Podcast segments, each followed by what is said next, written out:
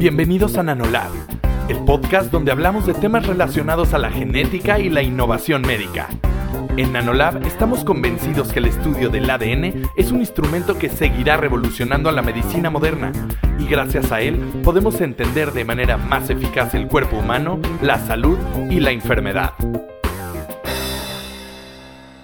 Hola a todos, bienvenidos. Antes de, empezar este genial podcast sobre genética, me quiero presentar. Yo soy Eduardo Ramos y soy un mortal, sin ningún talento en especial para estar hablando en un podcast, pero sí surgí con esta idea de crear eh, este espacio informativo de genética. Ok, ¿y por qué de genética? Porque muchos de ustedes dirán que flojera hablar de genética, ¿no? Y que un mortal que no es genetista hable de genética. Entonces les quiero platicar que hace unos meses tuve una enfermedad eh, que traté de curar con muchos especialistas, ¿no? Estuve con otorrinolaringólogos, después estuve con gastroenterólogos, ¿no? Y no hallábamos qué era lo que, lo que había provocado esto. Y es ahí donde di con Chris que Chris es la persona que nos va a estar guiando en esta serie de episodios, ahora más adelante se los presento, pero quien me introdujo a la genética, ¿no? Y entonces yo consultándolo con la almohada me doy cuenta que la genética es una especie de ciencia ficción, ¿no? Para mí la genética es X-Men, o es el profesor Xavier, o es Spider-Man que lo pica una araña, pero a nivel humano, a nivel aterrizado, no entiendo qué es la genética ni cómo me puede ayudar, ¿no? Entonces es, es, ahí donde invito a Chris Martínez, quien es eh, médico egresado del Hospital General de México como genetista, y que nos va a ayudar a entender cómo la genética no es solamente un tema al que hay que asistir cuando tenemos una enfermedad, sino que es algo que también nos va a ayudar a entender nuestro cuerpo y cómo tenemos toda una serie de información que le habla a nuestro cuerpo. Entonces, ahora sí les presento a Chris. Chris, bienvenido.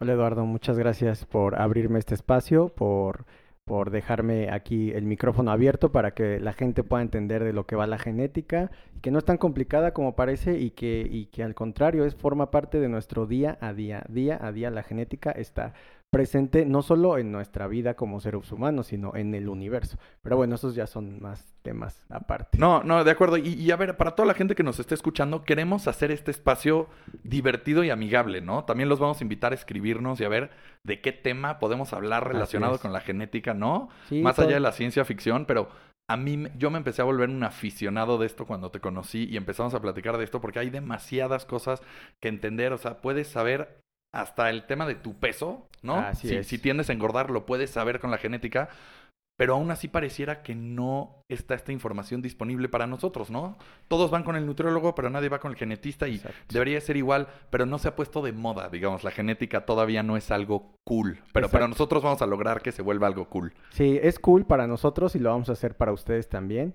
Realmente, eh, como dices, eh, no es como que tú te enfermes y digas, ay, voy con el genetista y, deberíamos de ir, aunque no estemos enfermos, ¿no? Porque muchas veces pensamos que por estar sanos, y entre comillas, porque bueno, ningún ser humano está 100% sano, eh, no debemos de acudir a los médicos, pero eso es un mito que también tenemos que ir rompiendo, porque la medicina es medicina preventiva y la nueva medicina preventiva es la genética. Que además que lo que va a estar súper fregón de lo que vamos a hacer es que al final del día esto no tiene que ver ni con las vibras, ni con los ángeles, ni con los, chakras, ¿no? Exacto, nada de eso. Esto es ciencia pura. O sea, esto es, digamos, sigue el patrón de un teorema científico que es digamos, pertenece al campo de la ciencia. Entonces, nada de lo que les vamos a decir aquí, aunque suene mágico, tiene que ver con un tema místico. Literal es, ustedes se paran, van con un genetista, tema resuelto, ¿no? sí. Nada de mal de ojo y esos, esos temas aquí no se van a tocar. Vale, pues entonces vamos a empezar con la pregunta básica de básicas de básicas, pero a ver, ¿qué es la genética? ¿Por qué? Porque yo, pues para mí la genética es de quinto de prepa, X y Y, X y X, que si es hombre o que es mujer. ¿Qué es la genética más allá de eso? Miren, un tema, en un eh, muy práctico, una definición muy práctica es la genética es la rama de la ciencia que estudia lo heredable. Todo lo que se hereda. Ajá todo lo que te hereda tu mamá y tu papá lo estudia la genética. Eso es, es la genética, es, es, muy sencillo de entenderlo cuando tú entiendes que la genética estudia lo heredable. Me imagino que solo a nivel físico, ¿verdad? O también, digamos, las emociones son heredables. O sea, si mi papá era enojón, tengo tendencia a poder ser enojón. Algunas eh, cuestiones que se llama, que, que, pueden tener componentes de heredabilidad. Una de ellas, por ejemplo, es la esquizofrenia. Si tú tienes padres esquizofrénicos eh, o uno de tus papis fue esquizofrénico, tienes hasta un 70% de riesgo de que tú puedas presentarlo. Ajá, aunque no hay bien eh, como un patrón de herencia como tal definido, se sabe que esta heredabilidad, que es, digamos, el porcentaje de, de todo, eh, de todo lo que te compone como ser humano que le ataña a la genética. O sea, el 70% de esa esquizofrenia puede ser de origen genético. Ok, entonces la genética es todo lo heredable, ¿no? Estudia menos, todo la lana. Exacto, sí. Y, la, y los terrenos. Exacto, menos la lana y el terreno de la tía. Eso no. Ok, pero entonces es todo lo heredable. Ok, ahora, lo que a mí me solucionaste o que quiero que platiques, que es lo más fenomenal para mí, es ¿qué soluciona la genética? ¿Por qué? Porque la genética, otra vez, los mortales lo vemos como un laboratorio con jeringuitas y estás alterando el, el DNA y digamos, es, es, mucho más que eso. A nivel aterrizado humano, ¿cuándo voy con un genetista? ¿Para qué me sirve un genetista? Eso es, eso es muy buena pregunta. Eh, espero que, que, quede muy claro eh, cuándo tienes que ir tú con, con tu genetista. Y realmente la respuesta es en todo momento. No solamente tienes que estar enfermo o tener algún antecedente de algún familiar con, con, malformaciones congénitas, con defectos congénitos para que tú acudas o una enfermedad genética que iremos abordando más, más adelante, ¿no? Desde que tú estás eh, pues sano, entre comillas, puedes ir al genetista, como muchas eh, cuestiones, como lo habías comentado, esta parte de eh, ir a ver si tienes como esta predisposición para la obesidad. A para... ver, per perdón que te interrumpa, pero la duda es, ¿por qué iría con un genetista si no me siento mal? Es decir, si yo no tengo ningún padecimiento, ¿por qué iría a gastar dinero con un genetista? ¿Sí me explico? Sí, claro.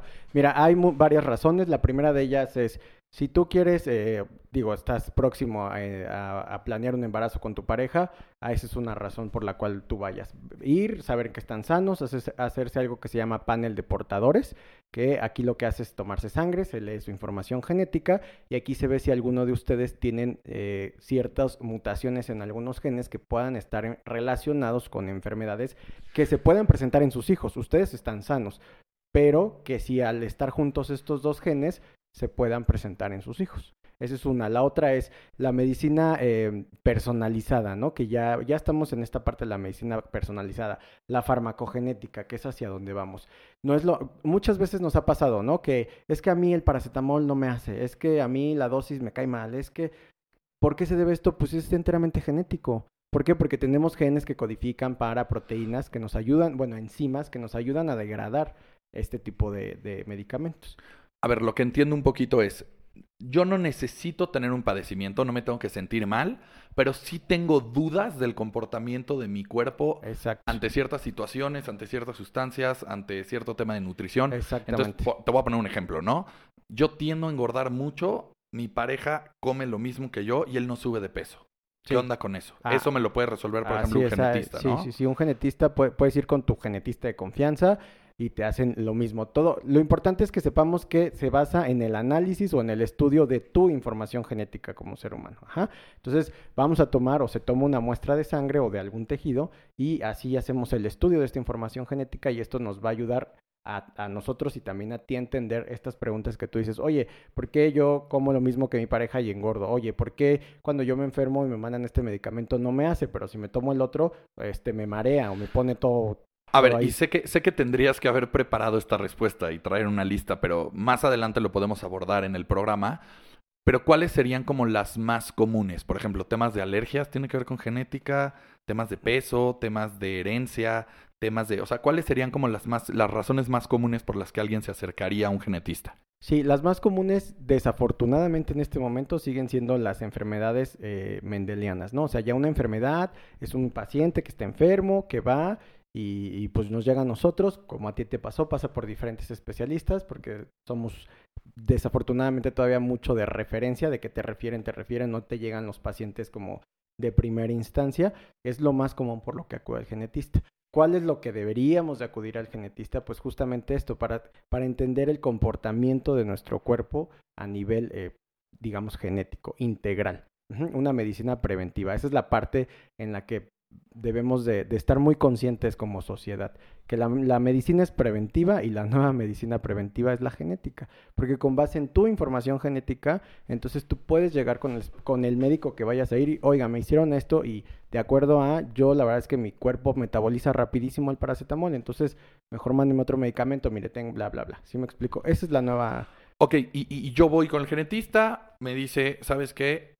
Traes esta condición o traes este tema hereditario, vamos a suponer que digieres muy rápido el paracetamol. Me gustó tu ejemplo, ¿no? Ajá. Entonces, ¿hay alguna manera de alterarlo o ya con lo que traigo genéticamente así me quedé? ¿O hay manera de, de- de, digamos, de alterar tu, tu, tu DNA? Sería la pregunta bien formulada. O sea, Sí, sí, ¿hay sí, manera, digamos, de transformarte? No como un X-Men, ¿no? No estoy esperando Que no estaría me mal. salgan... No estaría mal, pero no, no estoy esperando eh, que me salgan garras de la mano. Pero, digamos, ¿hay manera de hacer que el paracetamol sí me haga, digamos, lo dijera más lento? ¿O más bien es como que tú me das la información y pues con esa pues ya encuentra Es, tú tu solución? Eh, es, o sea, sí te damos la información, tampoco es como dejarte solo. El médico genetista tiene un papel muy importante en el acompañamiento de los pacientes con algo que llamamos asesoramiento genético, que este puede ser pretest o postprueba. Entonces, eh, y editar tu información genética, eso no se puede hacer. Eh, realmente lo que sí hay, hay algunas terapias génicas para algunas enfermedades que ya están establecidas y que ayudan un poco a mejorar el pronóstico de los pacientes. Pero como tal, que yo diga, ah, es que a mí me tocó el gen de, de este gen que le llaman del fenotipo ahorrativo, que era cuando nosotros cazábamos mamuts, pues no comíamos tres veces al día, ¿verdad? Entonces comíamos cada que podíamos cazar. Entonces teníamos este gen que nos ayudaba a, pues digamos que a guardar un poquito de, de estas calorías. Todavía hay personas que evolutivamente lo conservan y eso se debe a que estén gorditos, ¿no? O que, o que engorden mayormente o con mayor facilidad. Entonces, no es que yo te diga, oye, ¿sabes qué? Te voy a quitar ese gen, aguántame, pásame tu información genética, yo te la edito, te la inyecto otra vez. No se puede, eso no se puede, pero evidentemente tiene un impacto en tu calidad de vida. ¿Por qué? Pues porque A ver, una pregunta medio pornográfica. ¿Se podría? Digamos, a nivel científico, ¿se va a poder en un futuro? O sea, ¿es algo de ciencia ficción que vemos? ¿Crees que se Sí, pueda? hay, eh, hay una parte eh, o terapia génica que se llama CRISPR-Cas9 que se está, es- eh, digamos que está en, en crecimiento en, eh, con los genetistas y es justamente la edición de- del DNA, de la información genética.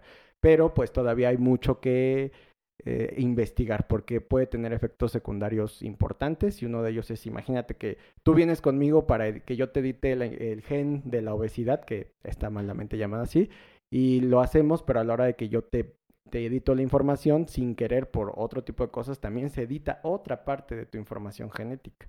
Y entonces a lo mejor ya no eres, ya no, ya no tienes predisposición a la obesidad, pero puedes tener otro tipo de cuestiones. Son los efectos secundarios tan peligrosos de esta terapia que casi nadie habla.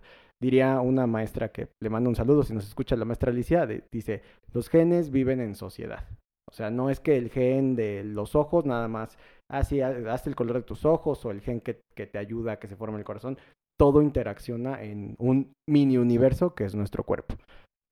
Oye, Cris, y hablaste de una parte que a mí me interesa mucho y me gusta mucho, que es la parte antropológica. ¿No? Hablaste que muchos de estos genes los venimos cargando de una época donde el ser humano hace, creo que son 20 mil años, Sí, empezábamos a, no éramos recolectores y, y- y, Exacto. digamos nuestro cuerpo estaba programado para algo diferente. Y muchos de nosotros hemos escuchado de cómo el cuerpo va, va evolucionando a nivel genético, pero es, es. es más rápido lo que cambiamos que lo que le toma a la propia biología en alterar nuestro DNA, ¿cierto? Sí. Digamos, eh, eh, yo he escuchado, por ejemplo, de las muelas del juicio, ¿no? Que no sé qué tan cierto sea, ¿no? Que, que, que ya no las necesitamos, ¿no? Y por eso ahora resulta que hay niños que, que nacen, Que sin, nacen sin- sin- sin muelas del juicio. ¿Qué tan verdad es esto, no? Que vamos cambiando nuestro cuerpo. Sí, eh, ahora sí que desde el punto de vista de evolución, pues la evolución toma años, toma millones de años. Entonces, eh, esta evolución justamente se va dando por eh, el, cómo el ser humano, el ser humano se va adaptando a su entorno, ¿no? Entonces, pues ya no necesitamos eh, cazar porque pues ya conocimos la agricultura, bla, bla. Entonces, eh, tenemos horarios establecidos, tenemos Por eso, pero mi duda es, el DNA entonces tiene una especie de inteligencia, o sea, nuestro cuerpo de alguna manera Pues se adapta a lo que Ajá, vamos. va, eh, la evolución. La evolución es lo que nos ayuda a adaptarnos. O sea, si hay cambios en nuestra información genética que conocemos como mutaciones. Estas mutaciones, la mayoría de las veces, pues desafortunadamente nos generan enfermedades. Pero también cuando, digamos, esta mutación nos da una ventaja selectiva, entonces, pues nos ayuda a evolucionar. Y es lo que ha pasado. O sea, es ¿Qué, lo que ejemplo hay de, de ventajas? Me encantó en vez de enfermedades, me encantó que las llamas ventajas, Ventajas. evolutivas. Sí, ¿Qué son- mutaciones son- hay? Ya siento que estamos entrando al área de la ciencia ficción que no quería, pero bueno, acabemos esta, esta sección rápido. ¿Qué ejemplos hay de, de mutaciones, digamos, a favor? Te voy a poner un ejemplo muy, muy práctico. Eh, por ahí hace muchos años anduvo de moda o, o estuvo mucho sonado que había gente que era inmune al VIH, ¿no? Al, al virus del VIH. No sé si alguien lo escuchó, pero estaba. Y no es más que nada que, pues sí, sí son inmunes. ¿Por qué? Porque el VIH para entrar a nuestras células e infectarlas necesita un receptor en una célula del sistema inmune. Y estas eh, o estos pacientes o estas personas tienen una mutación en el gen que codifica para ese receptor y entonces no tienen ese receptor y entonces el VIH, aunque esté en su organismo, no entra a la célula y no infecta. Ok, a ver, y voy a tratar de regresar, ¿no? Un poquito porque siento que nos, nos desviamos de más. Eh, voy con el genetista, ¿no? Para cualquier tema literal. Sí, cualquier eh, tema. Me das tú una respuesta, entiendo yo mi cuerpo y posterior a eso, ¿qué tipo de medidas tengo que tomar? Tengo que cambiar hábitos, tengo que, o sea, por ejemplo, el genetista es un tema de tratamiento donde voy a estar yendo contigo cada mes y vamos a hacer un plan de ataque. Que, que, o sea, de- de- digamos, es muy valioso saber, pero ya que sé, ¿ahora qué? Ajá, muy bien.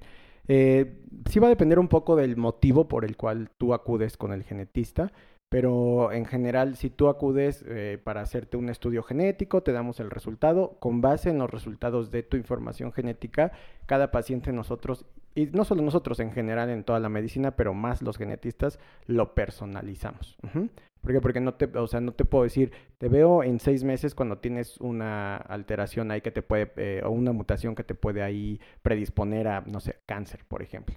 O sea, todo se va, se va personalizando. Si tú vas, por ejemplo, para este tipo del metabolismo, pues sabes que aquí están tus resultados, significa esto y esto y esto. Pero es que eso está padrísimo. O sea, yo antes de tener cáncer, digamos, nadie quiere tener cáncer, pero yo me puedo hacer un examen genético y saber si tengo cierta predisposición a generar algún tipo de cáncer, lo cual me ayuda a tal vez cambiar mis hábitos o cambiar mis, mis, ¿no? Sí, sí. Hay, eh, lo vamos a abordar igual después, pero hay tipos de, diferentes tipos de cáncer desde el punto de vista genético. Y sí hay uno de ellos que en genética podemos eh, cachar o, o detectar a gente que es portadora de un gen que, le- que lo predispone a mayor tipo de riesgo de cáncer. Y sí, a estos pacientes es valiosísimo cacharlos porque tú los, tú, o sea, te llegan a tu consulta, haces el estudio, tienes un resultado que pues desafortunadamente para el paciente es positivo y pues tienes que hacer un plan de, preven de, de, sí, de prevención, de, de tamizaje, perdón, un plan de tamizaje para que tú estés detectando si este paciente a, a etapas tempranas hace algún tipo de cáncer y entonces puedas mejorar su pronóstico y pues evidentemente también su calidad de vida va a ser muy diferente que tú como genetista lo vayas acompañando en este proceso y que vayas desarrollando junto con el paciente las estrategias para, para la detección a que ya te llegue el paciente con un cáncer ya muy avanzado, que sí lo diagnosticas y que no hay mucho más que hacer. Ok, y que saliéndonos un poquito del diagnóstico que ya traigo yo, o más bien del padecimiento que ya traigo yo como individuo, les quiero platicar a todos un poquito la experiencia con mi bebé, ¿no? Eh, hace un año exactamente nace mi bebé y unos meses antes, ¿no? Como ocho meses antes, es hasta la semana 10 me parece, lo, lo tocaremos más adelante, me acerco con Chris, quien también me ayuda a entender, porque como les decía, yo me volví fanático de la genética, o sea, yo ya no doy pasos sin guarache a nivel genética de ahora en adelante, porque pues por lo mismo de un padecimiento que traía de años, logré entenderlo.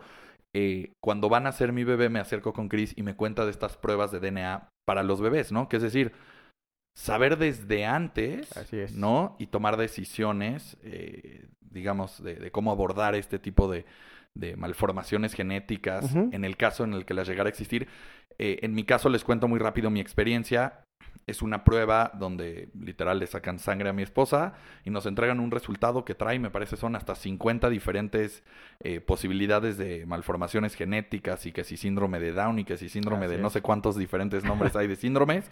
En mi caso tuve la fortuna de que, digamos, venía muy bien genéticamente Hablando. eh, mi bebé, pero platícanos un poquito de, de estas pruebas. Sí, estas pruebas eh, son, son una maravilla, son extraordinarias y como bien lo dijiste, y gracias por compartirnoslo, eh, justamente eh, la- en la sangre materna circula cierta información genética que viene de la placenta y esta información genética es muy concordante con la información genética que tiene el bebé. Entonces lo que se hace es justamente tomar Es una prueba de tamizaje, por lo que te acabo de comentar. No es una prueba diagnóstica, pero ayuda muchísimo. Entonces, lo que se hace es, en parte de la, a la mamá se le toma una prueba de sangre, bueno, una muestra de sangre, y ahí se estudian, eh, digamos, los cromosomas.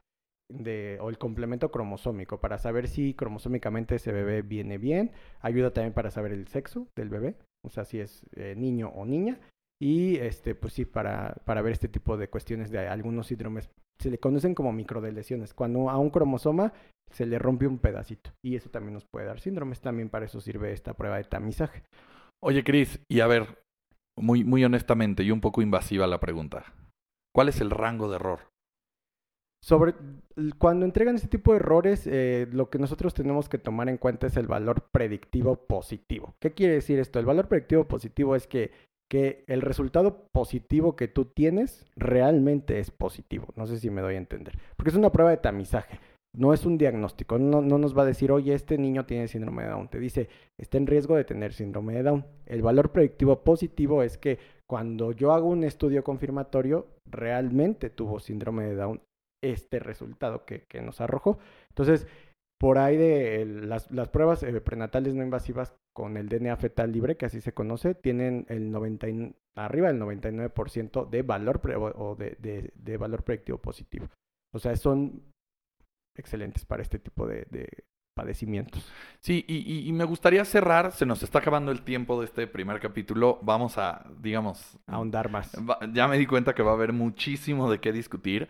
Eh, pero me gustaría terminar con un tema que también tiene que ver con lo económico, ¿no? O sea, la realidad es que parecería, o bueno, no parecería, es cara la genética, ¿no? Eso, o sea, eso es un hecho, no voy a negar el hecho de que es cara la genética. Pero si lo pones en una balanza, ¿no?